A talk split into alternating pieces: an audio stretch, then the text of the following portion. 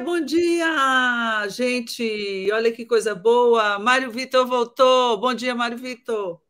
Oi, Helena Chagas. Estou de volta das férias. Prazer imenso de estar aqui no programa falando com você é, e, e recebendo o calor da nossa audiência.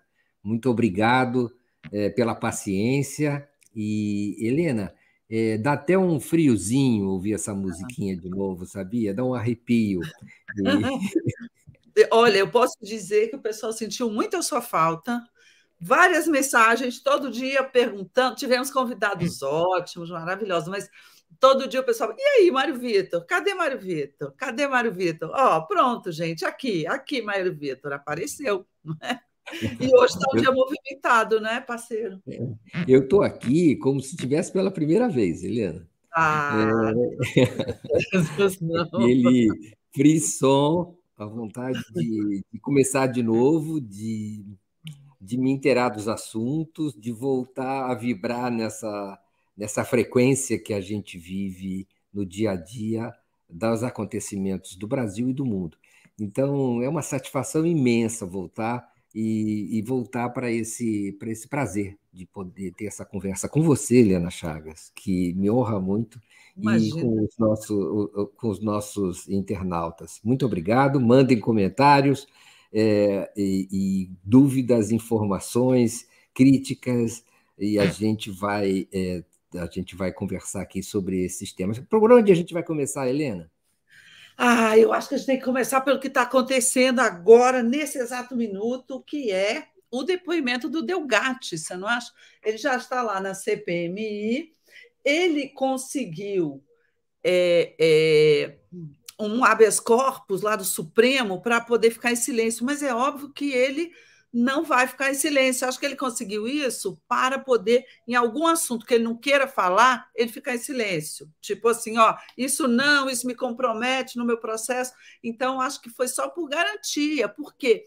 É, só para explicar para o pessoal qual é o, o, propósito do Delgatti. Ele não conseguiu fazer uma delação premiada na Polícia Federal, até porque o delegado do caso é um delegado que é meio desafeto dele, por quê? Porque ele hackeou esse delegado lá na Lava Jato, não é? O delegado estava na Vaza Jato, então já tem uma torta de climão ali né, dele como delegado. Daí é, eu acho que ele, como ele não fez a delação premiada, ele está preso. Ele agora vai se agarrar na CPI para obter o apoio da CPI, o apoio parlamentar que é também um apoio de, de, de, de, investigação, porque uma CPI tem poderes investigatórios, não é? de, de, de judiciário e tal, é, para tentar negociar que ele seja solto, tentar talvez retomar a hipótese da delação premiada. Eu sei que ele chegou lá e já está falando, está dizendo que foi convidado pela, pela Zambelli para ir para encontrar o Bolsonaro, que a ideia era aquela, fazer uma urna é, é, manipulada, pegar uma urna eletrônica, manipular, para o Bolsonaro mostrar no dia 7 de setembro, é, olha como, como é, dá para falsear a urna, enfim, ele está entregando, me parece, gente, tem apenas uns poucos minutos, mas me parece que ele está entregando todo esse esquema, ao menos a parte relativa a Zambelli. Que, vamos ver o que, que vai acontecer, né, Mário Vitor? Ele, eu não entendi essa parte, Helena. Você vai ter que me ah. brifar sobre, o, o, sobre os últimos acontecimentos, que eu confesso que eu tirei férias mesmo, sabe? Então, claro, fez muitíssimo bem. Então, assim, quer dizer, ele, ele, ele não conseguiu fazer a delação premiada, ele hackeia qualquer um que chega perto dele, pelo jeito, né? inclusive o delegado. É, essa história foi levantada ontem pelo nosso Luiz Costa Pinto, que hum. é, é, é, enfim, a, a, a Delgatti, o advogado Delgatti, foram fontes dele. Então, Lula tem é, é muito como apurar o que está acontecendo ali com Delgatti. E ontem ele nos trouxe essa informação, que o Delgatti tem problemas com o delegado, acho que chama Fernando alguma coisa, e, com isso, o, o clima dele com a Polícia Federal estava meio pesado, ele não conseguiu fechar a delação. Talvez a polícia tenha alegado que ele não tem provas sobre tudo o que aconteceu. Mas ontem ele prestou um depoimento lá sobre a parte da Zambelli e ele mostrou provas de que ele recebeu 40 mil reais de pagamento da Zambelli, não é? o que já é muitíssimo importante, o que já comprova a ligação, e que a Zambelli o contratou para fazer maracutaia com urna eletrônica e com eleição. No caso, para tentar é, entrar numa urna e, faz, e, e, e para o, o, Bolsonaro poder mostrar uma urna fake lá no dia 7 de setembro, mostrando, olha aqui, como dá para entrar na urna, olha como a, como a eleição é, é, é, não é urna eletrônica, é fajuta. Então, é, é, esse caso aí, ele está comprovando a relação toda dele com a Zambelli. Mas o que, que isso tem a ver com a CPMI?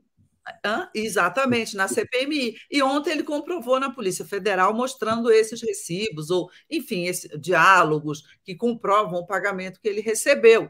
O resto é que a gente tem que ver. O que, que é o resto?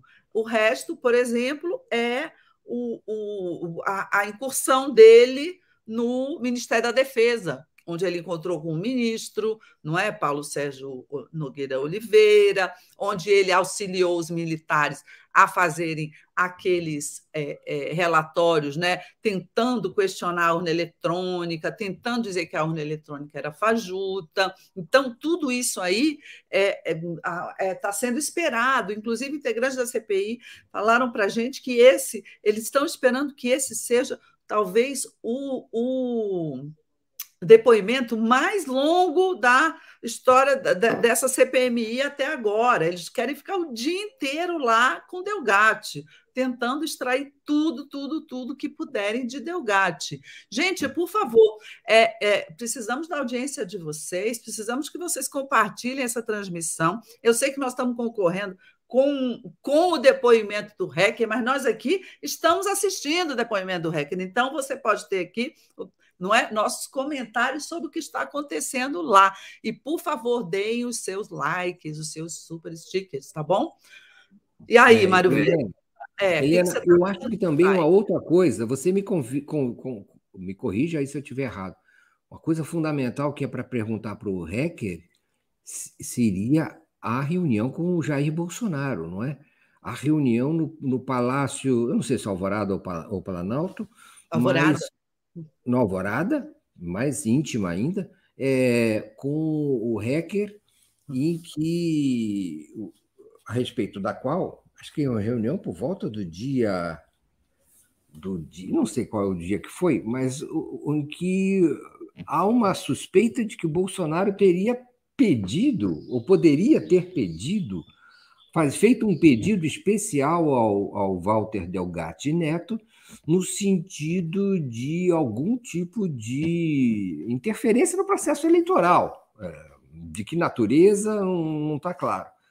O, o, o, se eu não me engano, há uma versão de que o Bolsonaro só ouviu. E há uma outra versão de que ele poderia ter pedido algo ao Walter Delgatti Neto que fosse comprometedor, que o comprometesse. É, Bolsonaro, isso poderia ser apadical na vida, vamos dizer assim, livre do Jair Bolsonaro. Não é? na, e também poderia ser uma prova definitiva do envolvimento dele com a sabotagem do processo eleitoral. Né?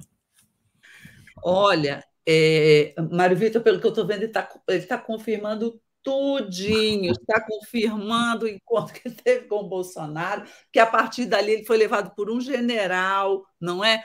Para o Ministério da Defesa, amando do Bolsonaro ele está confirmando que o Bolsonaro, inclusive aquela parte que o Bolsonaro prometeu indulto a ele se ele fosse processado e condenado por hackear as urnas eletrônicas, porque o que, que o Bolsonaro. Isso já tinha é, é, sido falado, que nesse diálogo é, é, hacker Bolsonaro Zambelli, o Bolsonaro teria falado em, em, ruptura institucional, que se ele ganhasse, não, não teria problema nenhum, que ele iria indultar ele, é, hacker, que teria hackeado, que teria participado dessa farsa em torno da urna eletrônica. O hacker está confirmando tudo, tudo, tudo até agora. Então, minha gente, é, é, eu acho que realmente o caso ele adquire hoje uma é, uma nova dimensão. Por quê? Porque até agora o Hacker tinha falado para a Polícia Federal, tinha vazado algumas coisas, ele ainda não tinha vindo de público, não é? Com a cara dele ali dizer tudo isso que ele está dizendo agora, não é? confirmando as, os vazamentos que tinham saído do depoimento, e agora isso está sendo feito diante de uma CPMI, uma comissão parlamentar mista de investigação, que a partir disso vai, vai fazer outras investigações, vai é, quebrar sigilos, vai pedir documentos, ou seja, isso, isso aí agora foi incorporado oficialmente né, essa denúncia sobre Bolsonaro à investigação da CPI. Não dá mais para você ficar na periferia do Bolsonaro. Agora você tem o Bolsonaro no centro dos acontecimentos, seja por causa do, do, do REC, da, da CPI, seja por causa do Mauro Cid, cujo advogado ontem disse assim: não, ele só cumpriu ordens já botou o Bolsonaro na dança, seja por causa do, da história do Delgado, que foi lá recomprar um Rolex. Para quê? Para quem que ele fez tudo isso? Não é? O... Então, subiu de patamar. Interessante isso, né? Helena Chagas, eu, gente, eu estive de férias um mês. Eu estou voltando. Olha o dia que eu, que, eu, que eu resolvi voltar. Voltei num dia como o de hoje. Então, quer dizer, o Delgatti está fazendo um depoimento que coloca o Bolsonaro, aparentemente, no centro da trama. E, e, e, e mas, Helena, é, é, o Bolsonaro. É, é, o que, que acontece? Eu não entendi. Por que, que o Delgatti ganhou o habeas corpus, pediu o habeas corpus? É, ah, com, em relação às perguntas que o incriminassem na justiça. Eu acho que talvez essa seja o critério que ele vai usar. Ele já tem essa garantia e até a concessão do habeas corpus acaba sendo como um incentivo a que ele fale. É, porque aí ele se sente capaz de selecionar aquilo que ele pode ou o que ele não pode falar. Então, agora que eu entendi, agora a questão é o, o, Bolsonaro, então, eu não sei exatamente o teor da, que ele vai revelar da conversa que ele teve com o Bolsonaro. Esse talvez seja o ponto, um ponto fulcral aí, definitivo. É, de qual foi o tipo de pedido de compromisso que o Bolsonaro fez. E você já falou algo fundamental, que é o indulto, né?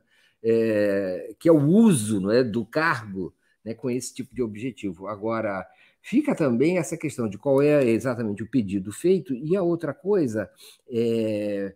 Bolsonaro tem que ser chamado nessa CPMI, você não acha? Eu não vi até agora um movimento nesse sentido. Existe ou estou mal informado? Não, existe existe pelo o seguinte: é, não só chamado, como terá sigilos quebrados, como possivelmente será indiciado no final, segundo já aventou ali, já admitiu a senadora relatora Elisiane Gama. O problema é que, em relação a Bolsonaro, ele é um ex-presidente da República. Há uma cautela, há uma cautela tanto por parte das autoridades da investigação, na Polícia Federal, Ministério Público e Supremo Tribunal Federal, Alexandre de Moraes, como por parte da CPMI. Porque não é simples, não é trivial você é, prender um, um ex-presidente da República, você levá-lo para depor, não é um, uma, uma, uma coisa é, corriqueira, normal. Então, o, o, sobretudo um presidente da República como o Bolsonaro, que tem lá uma claque dele, não é? tem lá uma militância. Então, é, o que a gente percebe, o que eu, as conversas que eu tive me, me levaram a acreditar, há uma cautela momentânea ali em relação ao Bolsonaro. Há uma cautela, por exemplo, sobre a prisão, dificilmente o Bolsonaro será preso agora preventivamente. Por quê? Porque é, eles acreditam que, no caso de um ex-presidente, ele, ele será preso, sim, muito provavelmente, mas depois de condenado, não agora. A não ser, por exemplo, que ele seja pego ali em fuga, né, num jatinho de um, de um empresário fugindo do Brasil, ou algum delito assim, alguma coisa muito gritante. Aí sim, pode prender, ou, ou, ou pode em qualquer hipótese, mas, mas é, é, eu acho que a cautela deles é essa. Para quê? Para ir, para quando prender, não haver menor dúvida, menor dúvida da, de que há razões materiais, elementos muito bem fundamentados para amparar essa prisão. O que, o que essas autoridades de investigação, e aí a CPI também entra né, nessa coisa, querem evitar que, que sejam acusados de perseguição política que sejam acusados de estar perseguindo o Bolsonaro, de estar prendendo o Bolsonaro por razões políticas, e inclusive envolvendo o atual governo. Quer dizer, para o próprio governo Lula, não é interessante que isso aconteça, que seja passada a ideia: ó, ganhou Lula, agora o Bolsonaro está tá, tá perseguido, é, vitimizado e foi preso, etc. Não, não pode. É preciso que seja dado ao Bolsonaro todos os direitos, não é? O, o, o, amplo direito de defesa que é previsto dentro do Estado democrático de direito, né? O, o, devido processo legal, como eles dizem. Eles acham que o devido processo legal vai terminar com o, a, a, é, muitas provas, não é, da, do crime de Bolsonaro, mas acham que nenhuma etapa deve ser é, é, é, deve ser pulada, não é? deve ser é, é, é, rapidamente, não é? Ah, não, já fizemos tudo, já fizemos o, o, o, processo, já fizemos a acusação, amanhã ele vai ser julgado, depois de amanhã condenado e no outro dia preso. Não, é preciso cumprir todos os rituais do direito de defesa. O próprio presidente Lula diz muito isso, né? Em qualquer caso de prisão, pode possa ser o pior inimigo dele. Ele sempre diz: eu quero que seja dado a ele o direito de defesa, não é? Que ele, que ele cumpra, que seja cumprido o devido processo legal. Daí as cautelas, da, tanto da, da polícia do STF quanto da CPI. Mas a gente vê que as coisas estão cada vez se aproximando mais. O, o Bolsonaro ele pode, já, já tem muito motivo para indiciar o Bolsonaro. Todos os deputados da CPI, senadores, é, é, enfim, do, do campo governista, todos admitem isso. Temos razões, muitas razões para indiciar o Bolsonaro. Mas, por enquanto, vamos esperar mais ainda, aí com isso o que, que acontece? Eles vão sangrando o Bolsonaro, uhum. sangrando a cada dia, com novas uhum. acusações, novas operações, novos depoimentos na CPI. Isso vai desgastando a imagem dele. Então, daqui a algum tempo, alguns meses talvez, quando ocorrer alguma medida contra ele, a sociedade brasileira já vai estar esperando isso. Não vai ser uma um choque para ninguém, nem para os seguidores dele, já, já, já, estão percebendo que isso vai acontecer.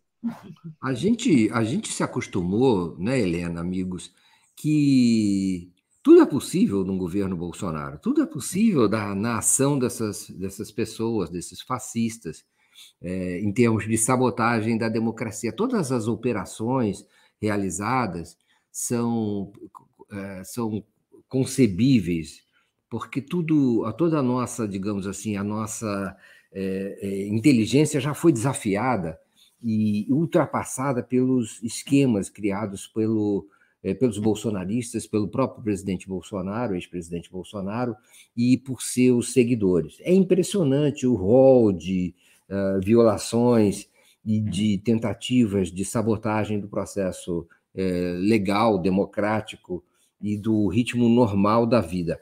O, o, o, mas realmente esse depoimento do Delgatti é algo que revela as entranhas não é? de alguém que, é, do grau de, de é, audácia dessa, de, dessa gente no poder, buscar um hacker para, é, é, é, através do, da sua atividade, sabotar o processo eleitoral e, e, e a normalidade da, da, da, manifestação das urnas. Né?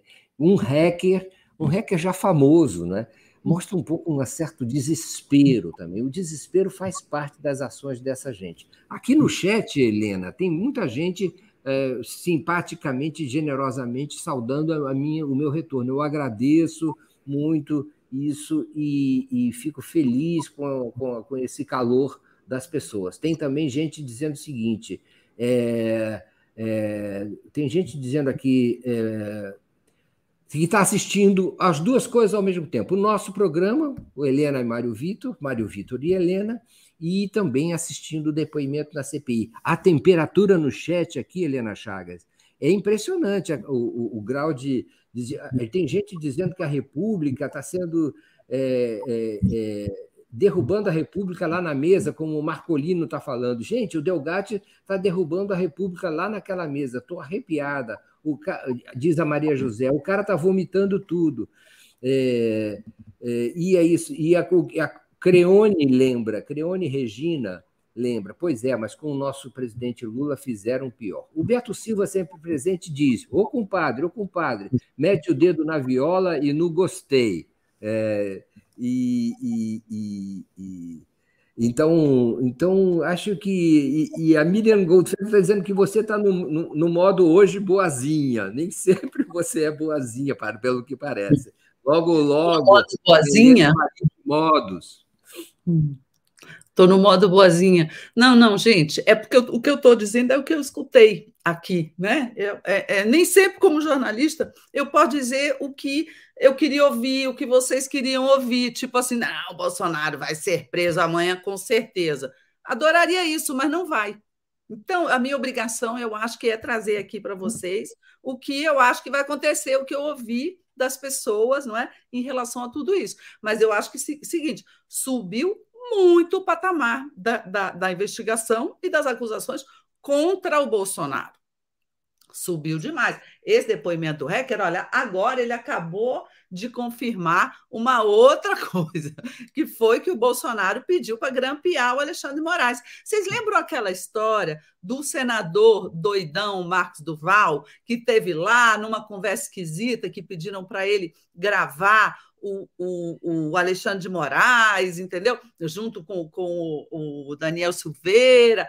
Enfim, o hacker estava também nessa operação. Não, eles não esteve junto, não aconteceu nada, não, não houve uma, uma ligação entre eles. Mas ao hacker foi pedido também não sei se via Zambelli ou se num telefonema que Zambelli, em que Zambelli botou o hacker com o Bolsonaro, para que ele assumisse, não é, ter é, gravado o Alexandre de Moraes, ter hackeado o Alexandre de Moraes, talvez numa intenção de lavar a operação que seria feita pelo senador Marcos Duval. Enfim, eu, como eu estou aqui com vocês, eu não estou escutando os detalhes lá. Eu vou sair daqui e correr para lá daqui a pouco, quando acabar o programa, para a gente esclarecer essas dúvidas. Mas o que, o que nos parece é, é que é, é, a, a, o, o Delgatti ele está confirmando tudo que ele falou. E, e, vamos ver, quer dizer, a próxima etapa, tanto para a CPI quanto para a Polícia Federal, vai ser o quê? Vai ser é, é, é, se debruçar na investigação para ter provas disso. Algumas provas, o Delgatti já tem, não é? E apresentou até para a Polícia Federal. Ele provou os encontros com a Zambelli, o, a ida dele ao Alvorada está provado, porque teve uma foto da, que saiu na revista Veja, não é? Ele provou os pagamentos que ele recebeu, ele, eh, de, de, ele deverá ter outras provas, ou a polícia vai ter que investigar, a, CPI, a CPMI vai ter que investigar para que haja prova de boa parte disso. Né? Claro, uma coisa é acusação. Depois você tem que ir lá é, materializar, não é? Tudo isso, essas provas. Mas tudo isso que ele está falando já é um escândalo. E por que, que ele está, como a gente falou bem aqui no comecinho, daquela informação que Luiz Costa Pinto nos trouxe ontem, por que, que ele está abrindo tudo geral para a CPI? Porque na Polícia Federal ele encontrou obstáculos lá com o delegado, que, claro, óbvio, ele tinha hackeado o delegado, não tinha boa vontade para fazer a delação. E o que, que ele espera? Ele espera fazer uma, uma, uma delação tão forte, tão importante, que e o advogado dele, o doutor Ariovaldo, peça à CPI proteção para o Delgado, porque ele está preso lá em Araraquara, quer dizer, é, é, ele veio para os depoimentos e, e, o, e, o, advogado acha que ele corre até risco de vida lá, pelo que, que ele ouviu de outros detentos lá do presídio. Então, ele vai pedir a CPI, no mínimo, que traga o Delgatti para cá, que ele fique sob a proteção, não é, do legislativo, da polícia legislativa e, de preferência, que a CPI consiga fazer algum tipo de, de ação ou negociação em que, em que ele possa ser solto em troca da delação premiada. Vamos ver, isso é um rolo, um nó jurídico, porque envolve tanto a CPMI, o Legislativo, como a Polícia Federal, o Supremo Tribunal Federal, é, enfim, vamos ver eh, como é que, que as coisas andam. Mas o Delgado está aqui é, é, mudando, né, subindo de patamar a investigação. Miriam, querida, obrigada, amor. Ela disse que estava só brincando, tá? Ela é minha amiga. É, a Miriam Goldfeder é tudo. O, o, tudo de bom né? também a Sônia, é, e, e, todos os amigos que retornam calorosamente aqui e nos mandam mensagens. E, e, o que eu queria falar é o seguinte, Helena, resta aí a se confirmar essa informação de que o Bolsonaro pediu para o Delgatti grampear o Alexandre de Moraes, é, e mais de que o Bolsonaro teria dito que se algum juiz eh, ordenasse, eh, sentenciasse para prendê-lo, que ele mandaria prender o juiz, o Bolsonaro, é, o que, que isso significa? O que, que isso significa? Quais são as consequências desse tipo de informação que chega ao público brasileiro e à CPMI nesse momento? O que, quais, qual é a sequência lógica de eventos que decorre desse tipo de, de, de informação? Isso significa que o Bolsonaro estava pre se preparando para ganhar a eleição e dar um golpe, e dar, e, e, e dar um tremendo golpe institucional. Porque ele falou em ruptura institucional, ele falou em mandar prender juiz. O que, que é mandar prender juiz, gente? Isso é absolutamente. Não é um presidente da República mandar prender o juiz? É o quê? Isso é uma ditadura. Então, isso mostra, além de tudo, que ele fez para tentar melar a eleição, né? É, é para estimular o, o, os atos do 8 de janeiro e etc.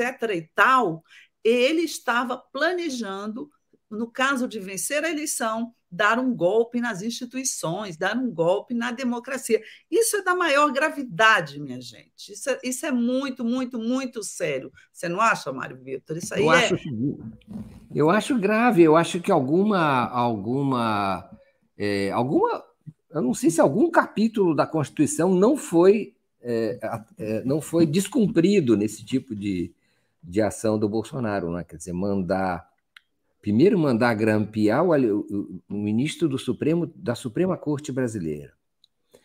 Pelo que visto, participou, como você trouxe aqui, de uma conspiração com outro senador para grampear o mesmo ministro da Suprema Corte. No sentido, o objetivo aí é um ataque direto à, à, à, à instituição da justiça, à maior corte brasileira, um ataque para desmoralizá-la não é? grampear para impedir que um juiz, um ministro, si, continue comandando um processo eleitoral, um, uma investigação a respeito dos, do, da sabotagem desse mesmo processo, tumultuando as eleições e, e, e enfim, impedindo a democracia.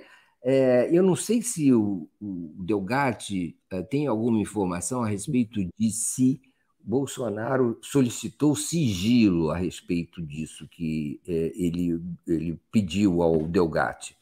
Ah, o que seria ainda mais grave, né? demonstraria uma espécie de conspiração em andamento, né? uma conspiração sigilosa partindo do mais alto cargo do poder da República, do poder executivo. Seria gravíssimo. Sim, veja bem o que a Zambelli ela comprou um celular frio com, com um chip frio e deu ao Delgado para ele falar com o Bolsonaro. E teria sido nessa conversa que o Bolsonaro pediu para ele assumir o, a, o vazamento do, da, as, das grava, a gravação do Alexandre Moraes, etc. Parece que eles conversaram num encontro né, em que a Zambelli deu o celular para ele, falar com o presidente, desse celular frio, e depois ela destruiu o celular. Ela comprou especialmente para essa conversa, entendeu? Então foi uma coisa é, é, é, bastante. Agora, parece que ele teria falado é, é em, em, que o presidente teria falado em agentes de outro país, alguma coisa assim. É, um, é uma conversa confusa. Vai ser preciso separar ali é, é, o, o joio do trigo, entendeu? O que pode ser provado, o que não pode ser provado, vai dar uma trabalheira na investigação, mas você já tem muita coisa que, que, que, que já tem provas de que foi verdade. Né? O que eu houve queria te falar. Conversa. Oi, fala.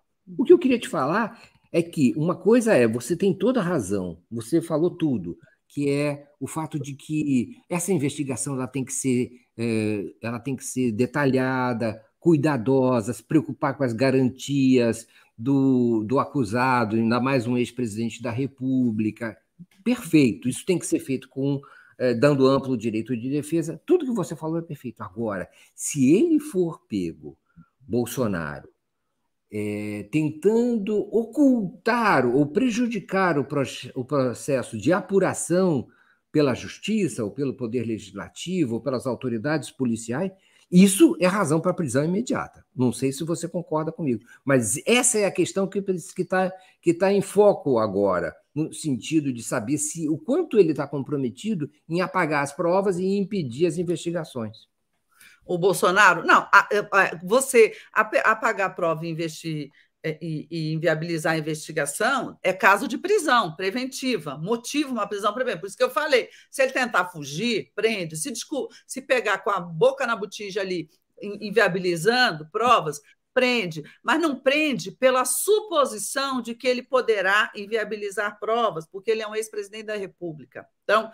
eu acho uhum. que isso não vai acontecer. Isso aí, do ponto de vista, eu falo até mais do ponto de vista político do que jurídico, propriamente. Uhum. Claro, tem que ter prova, não é? Para você prender um ex-presidente da, da, República, ou tem que ter sentença, condenação transitada em julgado, ou tem que ter prova é, visível, material, não é? De, de, eh, que justifique, que ampare essa, essa prisão. Eu sei que a gente tem que mudar de assunto, Helena. Eu, te, eu, sei que a gente tem que mudar de assunto, de assunto, mas eu queria te colocar uma outra questão ah. imediata em relação a esse assunto ainda, que é, e politicamente, o STF não tem que dar uma resposta a um depoimento dessa gravidade? Talvez tenha, não é? Não, eu acho que o STF é, ele tem que cumprir o processo legal nesse caso aí ele tem que dar respostas jurídicas.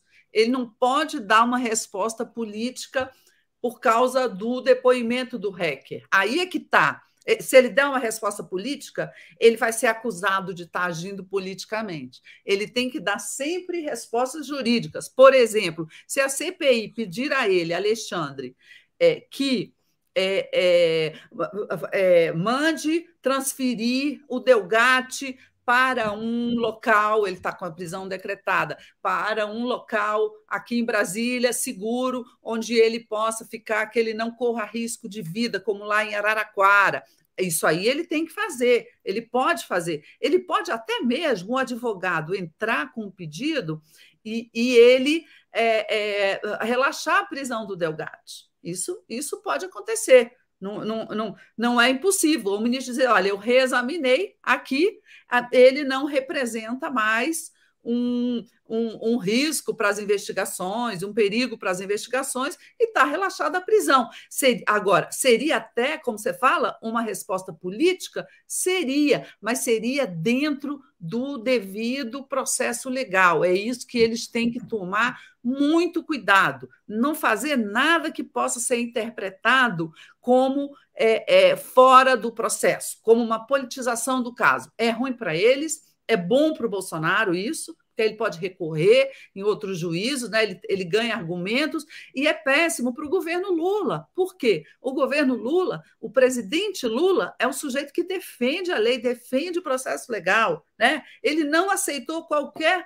é, subterfúgios e artimanhas para poder negociar, sair da cadeia antes, ir para casa, domiciliar, tornozeleira. Ele disse: não, eu só saio daqui quando for provado que eu não cometi esse crime de inocência, que houve esse erro. Uhum. E ele seguiu, e ele e os Anin seguiram até o uhum. fim o quê? O devido processo legal. E com isso, eles fortalecem a democracia. O, o, Bolsonaro é o contrário. Você não pode agir com o Bolsonaro como ele age com os outros, não é? A, a, contra a lei, de maneira autoritária. Você tem que usar a lei e a democracia e fortalecê-las, não é, na punição ao Bolsonaro dentro estritamente dentro da norma legal. E eu acho que é isso que eles estão pensando. Olha, aqui o Marcolini ele fala uma coisa bem interessante. Só vejo duas inteligências para esse rapaz entregar a única carta que tinha para a delação premiada. Ou é mais um golpista, ou tentativa de redenção pré-mortem. Ele está passando a coronha, não há sentido. Pois é, vamos não há, pode não haver, mas, mas na minha opinião o sentido é esse: é ele obter na CPMI o que ele não obteve na Polícia Federal ontem, na, na, na, negociação da delação premiada. E eu acredito que ele possa obter, por quê? Porque ele está dando uma contribuição inestimável às investigações. Ok, muita coisa precisa ser provada, mas o que já foi provado até agora já muda tudo, quer dizer, já, já reforça muito o caminho de que o Bolsonaro agiu para tentar inviabilizar a urna, agiu contra a democracia, agiu contra o Estado democrático, né? E, e, e, que, e que articulava um golpe. Então, isso aí já é muito importante, o que ele já fez até agora. Gente, perdão por interromper uma conversa dessa para falar uma, uma coisa, futilidade, mas olha, Josefa Betânia, super obrigada. Ela fez um post dizendo que meus cabelos estão lindos hoje. E a vaidade me, me move, sabe? Então, eu tô, que maravilha! Eu agradecer para ela. Obrigado. Como se chama? Josefa Betânia. Josefa, é, Josefa Todo Betânia. acordo. Estou em pleno acordo. É, é, eu, eu queria dizer o seguinte: está na hora da gente mudar de assunto. Vamos mudar, vamos tá. sair de coisas. Tá. Deixa eu só ler o último aqui. Mudar de delegacia, vamos mudar de delegacia. Isso, de delegacia. O último post aqui é do Kleber Marinho, desse assunto que eu vou colocar. Prometo que eu mude de assunto, mas ele fala assim: concordo plenamente com os dois, com nós dois. A prisão de Bolsonaro agora só vai servir para insultar as massas. Bolsonaro está sendo isolado nos processos. Seus comparsas estão pagando pelos seus crimes. Quando eles se sentirem abandonados, vão fazer a delação. É isso. O, o Delgatti não é comparsa, mas está fazendo a delação e está arrastando a Carla Zambelli. Vamos ver se ela não desespera num determinado momento e confirma alguma coisa. O Cid já mudou a linha, e aí a gente muda de assunto, não é, Mário Vitor? Porque tem nos dois casos, tem uma espécie de voluntário, de voluntário, no caso a voluntária é a Carla Zambelli, no outro caso é um voluntário desastrado. São dois voluntários que se revelaram desastrados, não é, Helena? Um é o, a, a Zambelli e o outro é o, advogado do Bolsonaro, Federico Vassev.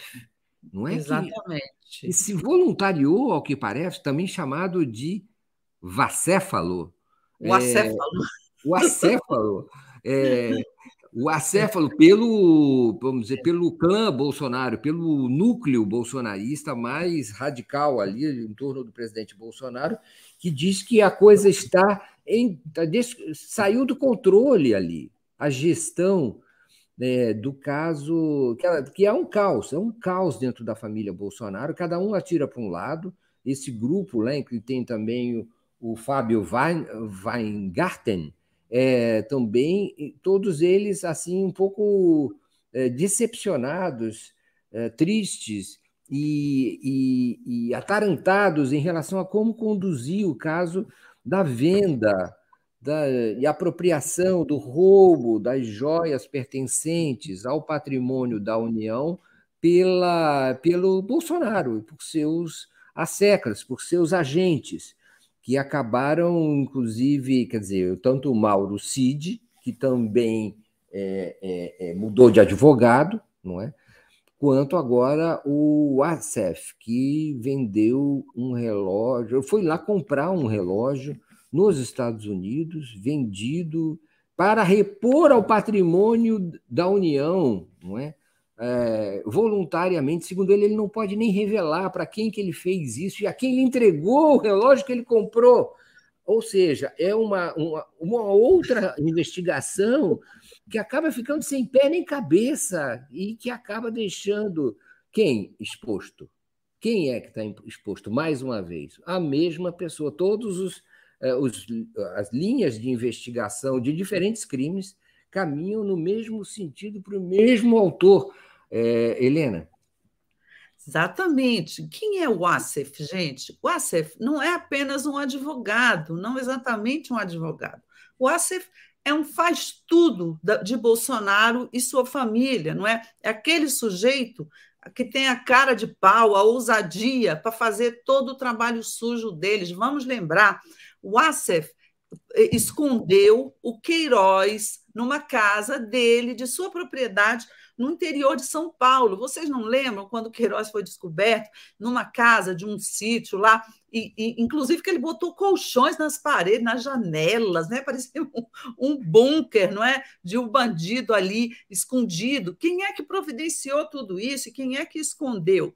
O Assef, embora tenha dito à imprensa, ou até em depoimento, que nem, nem sabia onde estava Queiroz, que, que, não, que não, não, não tinha nada a ver com Queiroz. Então, ele estava lá, na casa dele, mostrou que foi uma mentira. Dessa vez, o Assef, que aparece lá nas mensagens do, do celular do Major Cid, é, que, que, que a polícia examinou né, e descobriu toda essa transação de venda de joias por ali, o ACF é mencionado constantemente, mas ele é mencionado sobretudo em que? Na operação de resgate do Rolex, que tinha sido vendido, como outras joias, não é? Pelo CID, quer dizer, o CID era o, o, o principal operador da venda, havia uma cadeia que incluía lá nos Estados Unidos como receptador o general Lorena Cid, pai do Major Cid, hoje tenente-coronel Cid, e, e, e, o Assef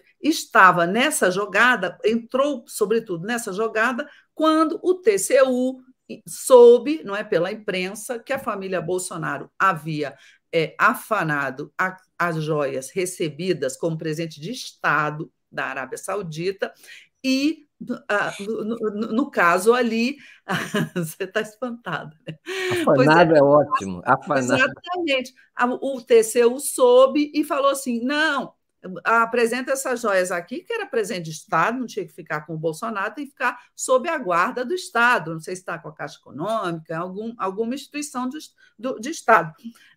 E aí, nós já ia apresentar joias e cadê? Cadê o Rolex? Tinha sido vendido. Então, o Acef, mais uma vez, o faz tudo, o anjo, é o apelido dele na família é o anjo, porque realmente é o anjo da família Bolsonaro, foi para os Estados Unidos com 50 mil dólares, que ele diz que são dele, pode ser, pode não ser, e recomprou o Rolex recomprou o Rolex e trouxe de volta. Por que, que essa história toda apareceu? Ele estava negando? Não, não sei de nada, nunca vi esse relógio. Apareceu porque o nomezinho dele, Frederico Wassef, estava lá no recibo de compra, de recompra do relógio.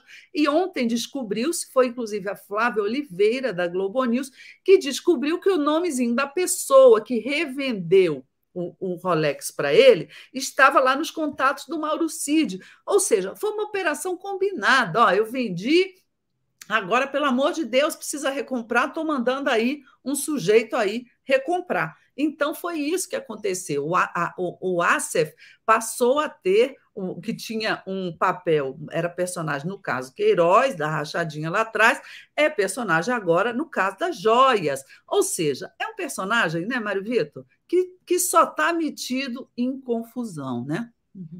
E também parece que, do outro lado, é acusado de ter, é, vamos dizer, chamado uma pessoa de macaca é, e de ter, evidentemente, de ser uma pessoa que é, não tem bom trato com jornalistas mulheres, não é? é? então isso também foi é, é, levado em consideração nesse caso. Mas o que a família parece que reclama é da entrevista, não é? Do voluntarismo do Wassef na concessão da entrevista, com essas versões escalafobéticas a respeito do que ele foi fazer, daqui a, a quem ele foi atender e a quem ele, é, ele entregou o relógio, não é? Essa, essa, vamos dizer assim, essa cereja no bolo dessa viagem que, que vinha sendo mantido em segredo, não é, Helena? Isso é, é caso de. É, esse relógio é aquele que fazia parte do kit ou é aquele outro que não aparecia é, nas, até agora? Até o relatório do Alexandre de Moraes, esse relógio, um outro, Patek Philippe, de não sei quantos centenas de milhares de dólares ou de reais, não aparecia. Qual dos dois é esse que ele foi é, resgatar na loja em que o Mauro Cid, né, ou o pai, o Lorena Cid, colocou para vender? Qual é? Qual dos dois você sabe? Mário Vitor, eu acho que esse Rolex era do kit de menino que foi trazido pelo almirante Bento e seus assessores de uma viagem à Arábia Saudita, tá? Porque teve o kit de menina, que era o colar, lembra? que Meu. era pra, supostamente para Michele, que foi apreendido na Receita e que eles ficaram até o último dia do governo tentando liberar. Agora Exato. a gente vê para que, que eles ficavam tentando liberar aquelas joias? Para embolsar e vender, e vender e fazer dinheiro, fazer dinheiro em dólar, não é? Para ir para o bolso do Bolsonaro, para a família do Bolsonaro, para ele né? É, como ficou claro nas mensagens do Cid. Mas o que, que é, é, é, eu, eu acho que esse era o kit masculino que tinha um relógio Rolex, não é? Masculino. Teve também o relógio Patek Philippe, porque te, além de presentes da Arábia Saudita, tinha presentes do Bahrein também, de outros países, nem tudo saiu da Arábia Saudita. Pelo que eu vi até agora, nessas mensagens trocadas aí, já apareceram quatro kits de joias diferentes. Isso é o que apareceu. A gente não sabe o que, que, não, o que, que não foi descoberto. O que, isso aí é, é, é no ano de 2022. O que, que não terá sido apropriado e vendido antes de 2022, em 2021, em 2020. A gente não sabe o, o que ocorreu antes, mas supõe-se que ocorreram outras operações não é? Ilegais, irregulares desse tipo, criminosas, eu diria.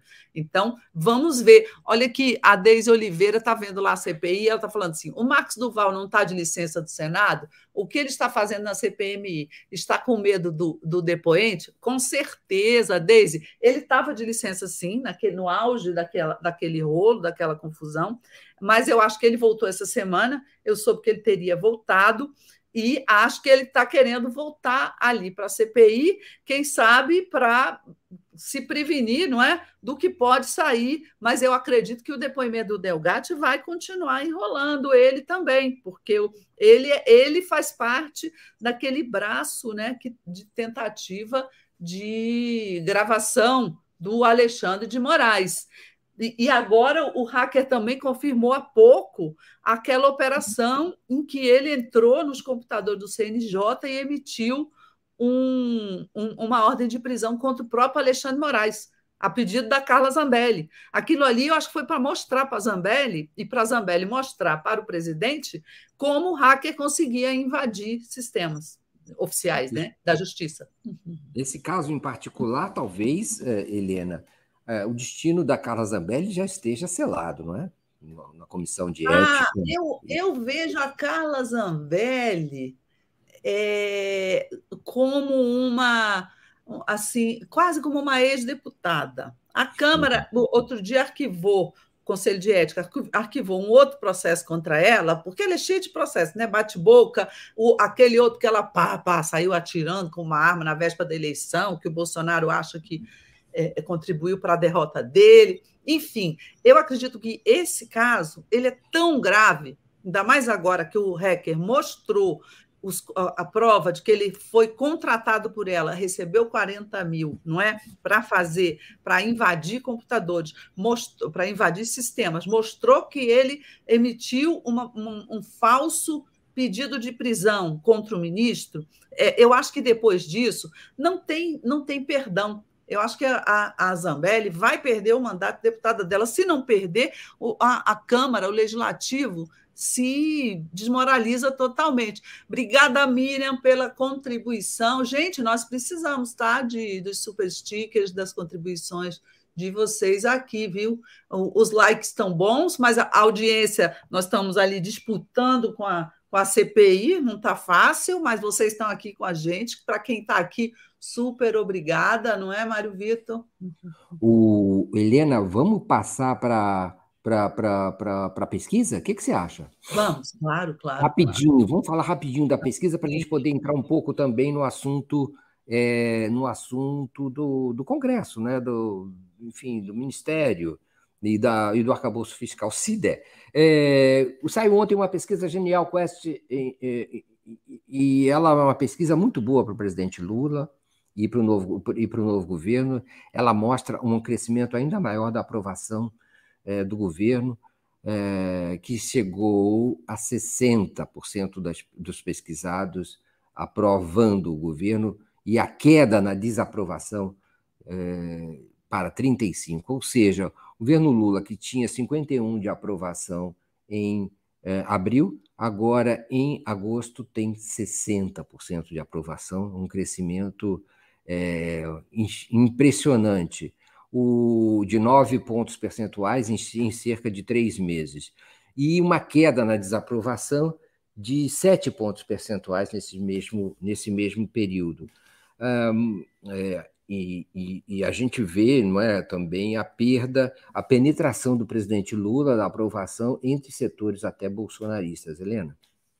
Exatamente. É, essa pesquisa, muita, eu, eu vi na, na, imprensa alguns jornais, ah, deu uma, houve uma reviravolta. Reviravolta nenhuma, gente. Desde que o Lula assumiu, ele vem consistentemente crescendo, ampliando o diálogo com determinados segmentos, determinados setores. Foi vagaroso, foi lento, porque pegou um governo completamente destruído, despedaçado, né, para reconstruir. Agora, sete meses depois, começa a bater uma sensação de bem-estar em setores da população. Pelo menos eles viram que tem governo. No caso é, é, principal aí, o que influenciou. Ontem a gente entrevistou o Felipe Nunes, não é, da Quest, que fez essa pesquisa.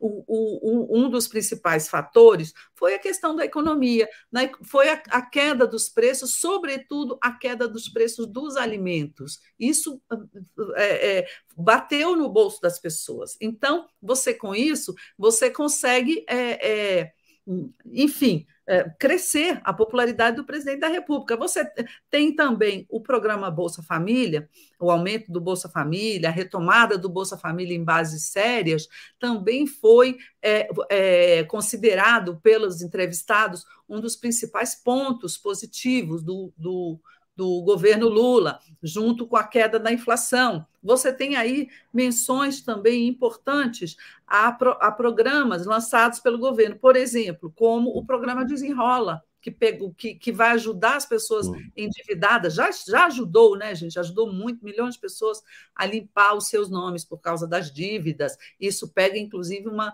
uma faixa ali de classe média. O Minha Casa Minha Vida, agora com com uma faixa que, que atinge pessoas que, que ganham mensalmente, famílias que ganham até tipo 8 mil reais, também pega um outro setor. E então tudo isso junto gera uma sensação de quê? De que a, a, vida começa a melhorar. Gera, sobretudo, o Felipe chamou atenção para expectativas futuras. Você tem uma grande maioria ali achando que a economia do país vai melhorar ainda mais. Então, é, é, o resultado da, da, da pesquisa foi muito importante, mas não foi surpresa para quem está acompanhando o governo, para nós, que acompanhamos, inclusive, pesquisas internas que o Planalto vem recebendo e que não podem ser divulgadas porque não são registradas, mas ela já tem dado isso. É, Note-se uma coisa interessante: o Mário Vitor disse. Entre os que votaram em Bolsonaro, já subiu para 25% a aprovação ao Lula que, o que já é um, um, dado bastante interessante. Subiu também a aprovação ao governo Lula entre os evangélicos. Esse é um público muitíssimo importante e, e que o, com, com, quem o governo Lula vem tentando seguidamente dialogar, é, que é vulnerável a esses programas sociais, porque tem uma faixa é, é, mais, é, menos privilegiada, mas também é muito vulnerável aos programas para a classe média. Então, entre os evangélicos, o, o, pela primeira vez, eu não lembro os números, mas pela primeira vez, o Lula tem mais aprovação do que reprovação. Desde, desde a campanha eleitoral. Então, quer dizer, é uma diferença pequena, mas você vê que houve uma evolução bastante positiva. Houve também uma evolução positiva na região sul, que tradicionalmente é uma região conservadora, muito antipetista, mas o que? O Lula deu uma subida lá e atribui-se a isso ao plano Safra, que ele anunciou um grande plano Safra, 364 milhões, um negócio imenso, né? maior do que o plano Safra até do Bolsonaro. Então, ele está conquistando, é isso que eu queria dizer, em resumo, ele está conquistando setores da sociedade é, que eram contra ele e com os quais eles, o governo dele está conseguindo dialogar. Isso liga, Helena Chagas, com o, o, nosso, o nosso tema anterior. A, a uma das partes da pesquisa é, mostra que, uh, que as pessoas estão ouvindo mais notícias ou mais comentários ou boca a boca dizendo que a situação do país melhorou. Há uma espécie de difusa é, é, disseminação de uma impressão favorável ao governo Lula nos diversos meios de comunicação, é, na televisão, seja a pessoa que se informa pela televisão, seja a pessoa que se informa pela internet ou por outros meios, é, há uma generalizada é, é, simpatia crescente em relação ao governo Lula, a impressão de um boca a boca dizendo que, a, dizendo que a situação econômica do país, principalmente a econômica, melhorou. Você falou do desenrola, falou do plano safra, falou é, da inflação favorável, é, é, da queda no preço dos alimentos, principalmente da percepção, né? Nós estamos falando de percepção, principalmente. Sempre falamos aqui, quando você fala de pesquisa, você fala do que as pessoas percebem, né? É, e, claro, isso apesar de uma certa é, impressão das pessoas de que, no, no, no que toca aos combustíveis, ah, eles estão aumentando, os preços estão subindo. Mesmo assim, a impressão geral é muito positiva em relação ao governo Lula. E se essa reta continua, Helena Chagas, ela, ela embicou cedo, hein? Ela subiu cedo até. Porque se ela continua assim, ele vai chegar àqueles índices lá que a gente já viu no passado. Vamos ver como é que a coisa evolui. Porque isso, a isso corresponde, por isso que eu quero ligar com o item anterior, uma queda do, do, da influência é, e uma espécie de mutismo do bolsonarismo nas redes, cada vez maior. Então, é, é, é isso está ligado também ó, que o bolsonarismo está evidentemente numa defensiva, não tem uma linha para atuar eh, nas redes sociais que seja, digamos assim, coerente. Eh, principalmente se defende, está um pouco atordoado com a situação que está vivendo. Então há uma dupla face aí, quer dizer, de um lado o, o governo avançando nitidamente, inclusive no sentido geral de uma espécie de é, sensação de harmonia e, e, e um recuo do, do, do bolsonarismo e do ódio, né, é, relativamente nas redes sociais. Queria agradecer as pessoas aqui que me perguntaram. Uma pessoa me perguntou se eu vou ficar para sempre na Argentina. Não vou morar definitivamente na Argentina, fico aqui mais um mês e volto para São Paulo, para o Brasil, e, e, e, continuo trabalhando de lá. Por enquanto, trabalho daqui. É, Helena, e o Congresso, hein? Como é que fica? Pois é, o, vamos falar bem rapidamente, né? Que eu acho que o tempo voou aqui.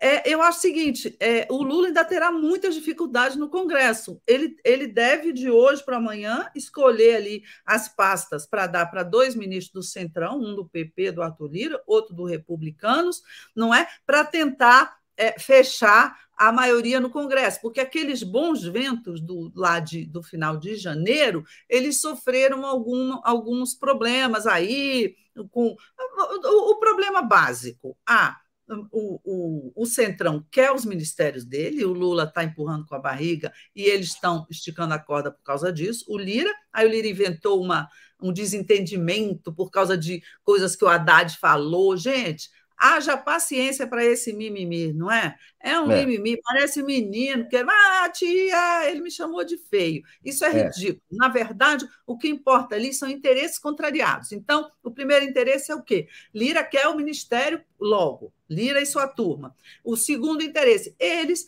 que, que convergiram na pauta do arcabouço fiscal e da reforma tributária, agora iniciaram uma pauta de divergências. Por exemplo, o Congresso de centro-direita não quer aprovar a medida do governo, do Haddad, a medida provisória, que taxa os fundos offshore e que taxa os fundos dos super ricos. É simples assim. Agora você começou a ter aquele confronto não é, entre um governo de centro-esquerda e um Congresso de conservador de centro-direita. Então, para administrar isso, o Lula vai é, resolver as questões fisiológicas, não é? Que o Centrão está pedindo a ele nas próximas horas. Gente, já deu 11 horas, Mário Vitor. Voou, voou. O importante é a votação do arcabouço fiscal semana que vem, né? E para isso o Lula precisa encaminhar bem essa, essa questão do ministério que você, você acabou de citar, né? A gente volta a gente volta terça-feira, não é? Passou muito volta... rápido. Terça-feira, mas... De preferência, sem disputar com um, com... com um depoimento desses na CPI, não é claro? Mas olha, os likes foram muito bons, apesar da audiência não ser tão grande. Vocês vieram, mas você, quem veio, veio com amor, gente. Isso aí que é o principal. Você quer que eu encerre, Mário Vitor? Eu quero. Tchau, Porque gente. Estamos... Até terça-feira. Obrigado. Pois é, até terça-feira. Beijos. Agora, acompanhe agora o Giro das Onze. Beijos, beijos. Beijo.